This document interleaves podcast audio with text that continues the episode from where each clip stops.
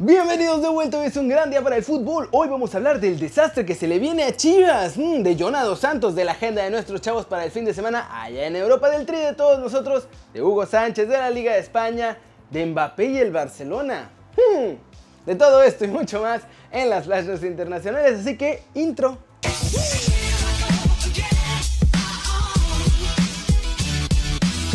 Y arranquemos como siempre con la nota One Fútbol del día, que es sobre la agenda de los mexicanos en el viejo continente para este fin de semana. En primer lugar, hay que hablar del Betis que ya jugó y que fue aplastado ferozmente por el Villarreal 5-1. En este partido que abrió la jornada 7 de la Liga Santander, Diego Lainez y Andrés Guardado salieron a la banca y solo el ex de las Águilas del América entró al campo en la segunda mitad. Pero poco pudo hacer ante la terrible goleada. Este sábado a las 9 de la mañana hora del centro de México jugará Raulito Jiménez en el duelo entre los Wolves y el Watford. El Wolverhampton está en puestos de descenso y necesita urgentemente un triunfo, por lo que Jiménez obviamente va a ser titular.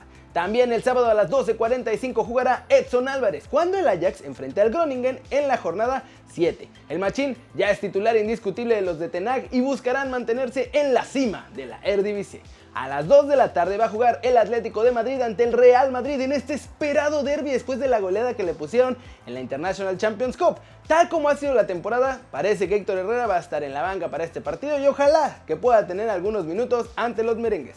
Chucky Lozano saldrá a la cancha este domingo por la madrugada a las 5.30 de la mañana cuando el Napoli juegue contra el Brescia. El cuadro napolitano actualmente es cuarto lugar de la Serie A con 9 puntos, 6 abajo del líder que es el Inter de Milán de Antonio Conte. Néstor Araujo juega a las 7 de la mañana el domingo cuando el Celta enfrenta al Eibar. El central mexicano será titular en este partido. Eric Gutiérrez parece que vuelve a jugar este domingo cuando el PSV enfrenta al Suole y buscan también mantenerse en la pelea ahí con el Ajax por la Eredivisie. Chicharito podría ver su primer partido como titular ante la Real Sociedad este domingo a las 2 de la tarde y buscarán mantenerse en la parte alta de la tabla de España. A esa misma hora, Tecatito y el Porto enfrentarán al Río Ave, buscando subir a la cima de Portugal, pues actualmente mis muchachos dragones van terceros. Y bueno, va a ser un fin de semana complicado, ya vimos cómo le fue al Betis, así que ojalá que podamos ver algunos goles mexicanos y buenas actuaciones en general. Y recuerden que para conocer los resultados al momento de todos nuestros chavos allá en el viejo continente, pueden bajar la app de OneFootball, el link está aquí abajo. Pasemos con noticias de la Liga MX, porque parece que se viene una época peor para Chivas ahora que echaron a Boy. Y sí, yo sé que suena sorprendente, pero muchachos, agárrense. Y es que diferentes versiones están mencionando que a Mauri Vergara ya se dejó seducir por el promotor Carlos Hurtado y que ahora le ha permitido tener injerencia en el club rojiblanco. Para empezar, la llegada de Tena al rebaño parece haber tenido mucho que ver con todo esto porque el entrenador y el promotor son cuates, además de que uno representa al otro. La clave aquí dependerá de los resultados del flaco, porque si logra mantenerse tras este torneo, la probabilidad de que lleguen chavos que representa a Carlos Hurtado son muy altas y entonces pueden irse medio olvidando de fichajes de verdad para el Guadalajara. No solo eso, Mariano Varela intentó impedir que todo esto pasara, pero perdió poder ante Vergara Jr. y con eso parece que por ahora también está ahí nomás por estar, porque la verdad es que ni caso le están haciendo a lo que él está pidiendo. Y obviamente Chivas ya se lo va a decir que no es cierto, que como creen, que no van con promotores y que todo va bien, todo va a estar bien, pero oh Dios, los han pillado. Porque cacharon a Atenas cenando con el promotor Hurtado cuando se estaba haciendo todo lo de su contratación. Así que como les digo muchachos, agárrense, porque si pensaba que Chivas estaba en el hoyo, ahora con un promotor ahí metido y sacando jugadores y metiendo y haciendo lo que le conviene a él, la cosa se les puede poner negra de verdad. Afortunadamente existe el Veracruz, si no serían el candidato número uno para descender. Y en noticias del tri de todos nosotros, Tata Martino lo dijo, lo avisó y muchachos, lo cumplió. El día de hoy ha dado su convocatoria para el partido ante Trinidad y Tobago y no hay ni un solo europeo en ella. De hecho, este combinado está formado prácticamente por puro chavito bien de la Liga MX. La lista del Tata para el próximo juego de la selección es la siguiente. Sebastián Jurado, José Hernández y Raúl Gudiño son los porteros. En defensa está Jesús Angulo, Gerardo Arteaga, Cristian Calderón, Aldo Cruz, Ismael Gobea, Vladimir Loroña, Adrián Mora, Alan Mozo, Luis Romo y Johan Vázquez. En el medio campo tenemos a Eric Aguirre, a Ricardo Angulo, a Sebastián Córdoba de las Águilas del la América, Joaquín Esquivel, Jonathan González el de Rayados, Adrián Lozano, Iván Rodríguez, Jairo Torres y Paquito Benéguez. Los delanteros son Paolo Irizar, JJ Macías, nuestro muchachito crack, y Jesús Godínez. Los que ya no alcanzaron a entrar en esta lista comparada con la anterior del microciclo de Chavitos Bien del Tri fueron Kevin Álvarez, Ulises Cardona y Francisco Figueroa, así como Roberto de la Rosa. Como ven muchachos, Tata no estaba bromeando cuando dijo que se pondría a trabajar duro para hacer el cambio generacional de México y ya está empezando a moldar a nuestros chavitos al estilo y forma que juega la selección mayor, para que haya consistencia entre todos los jugadores mexicanos elegibles y a mí, la verdad me está gustando lo que está haciendo Martino. ¿A ustedes? Y finalmente vamos con Emilio Escarga porque habló previo al clásico sobre lo que está obligado a hacer el América y el verdadero objetivo del club porque ojo, ojo, por ahí no son los clásicos, pero agárrense. También le preguntaron por Jonathan Dos Santos y los fans del América probablemente estarán contentos con su respuesta. Eh, un mes de no poder ganar el torneo. Yo concuerdo con Miguel que también es un mes de no haber perdido. Entonces, eh, creo que hemos tenido una campaña complicada desde el principio por las salidas de jugadores importantes, las llegadas, las lesiones.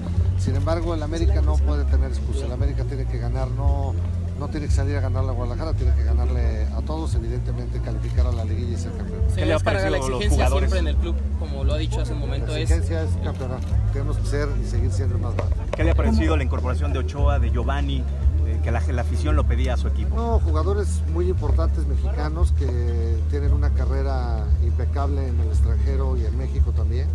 Eh, de Gio, bueno, pues él se hizo en Europa, pero su casa siempre había sido América. En el caso de Memo, vemos su casa siempre ha sido este y América siempre apostará por darle oportunidad a jugadores en nuestro club, darle esas oportunidades para que puedan salir y crecer tanto nacionales como extranjeros fuera.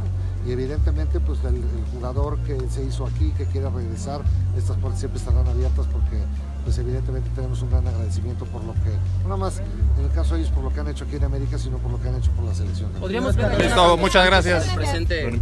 Una más. Podemos ver a cualquier jugador es importante que quiera jugar en América. Gracias, gracias. Como ven, a mí me suena que mi chavo Yona ya está por ahí en la agenda de la América para el próximo torneo y medio confirma lo que ya les venía contando de que los hermanitos Dos Santos seguramente volverán a estar juntos, pero ahora en la Liga MX. Flash News, Hugo Sánchez está muy cerca de convertirse en el nuevo entrenador de la selección de Costa Rica luego de que dejara el puesto Gustavo Matosas porque ya saben que es muy aburrido dirigir a una selección. Pero bueno, está bien que llegue el Penta a Costa Rica y así México podrá clasificar más fácilmente. El Barcelona anunció la lista de convocados de Resto Valverde para el encuentro de este sábado en el Coliseum Alfonso Pérez ante el Getafe. Y el entrenador Blaugrana dejó fuera a Ansu Fati porque tiene unas molestias en su rodilla derecha. Y bueno, Messi tampoco está porque tiene una lesión mucho más importante. Este viernes hubo reunión en los juzgados entre el Barcelona y Neymar porque el jugador los tiene demandados porque no le cumplieron varias de sus primas en el contrato antes de irse al PSG. No hubo ningún acuerdo definitivo, pero Ney ofreció retirar la demanda del club si le firman que lo van a fichar a más tardar en un añito. El Eintracht de Frankfurt ganó hoy 1-2 a la Unión Berlín y alcanzó la sexta plaza de la Bundesliga. Con eso está en los puestos de Champions, más bien en los puestos de Europa League, y esto fue gracias a los tantos de Bas 2 y del portugués Andrés Silva. El Tottenham sigue tratando de asegurar su futuro y el conjunto Spur anunció la renovación de Musa Sissoko, que seguirá vinculado al club londinense hasta junio del 2023. Jürgen Klopp reveló este viernes durante la rueda de prensa previa al partido del sábado contra el Sheffield United que Allison regresará a los entrenamientos el domingo, por lo que no juega este fin de semana, pero volverá para el duelo de Champions League de la próxima semana. Vámonos con una nota sorprendente muchachos, porque el PSG sacó un video en el que se ve a Kylian Mbappé hablando con Frenkie de Jong tras bambalinas en el The Best, y mi chavo francés andaba muy curioso de cómo están las cosas en la ciudad condada. How are you? Fine, you? Good. Yeah, just talk about you two minutes ago. Yeah. Positive, huh? See you. Uh, see you there. Barcelona is good. Yes, it's really Yeah, good. it's The difficult in this moment. so good, but the rest is really good. See you after. Okay. See you. How are you? Fine, you? Good. Yeah, just talk about you two minutes ago. Yeah. Positive, huh? See you. Uh, see you there. Barcelona is good.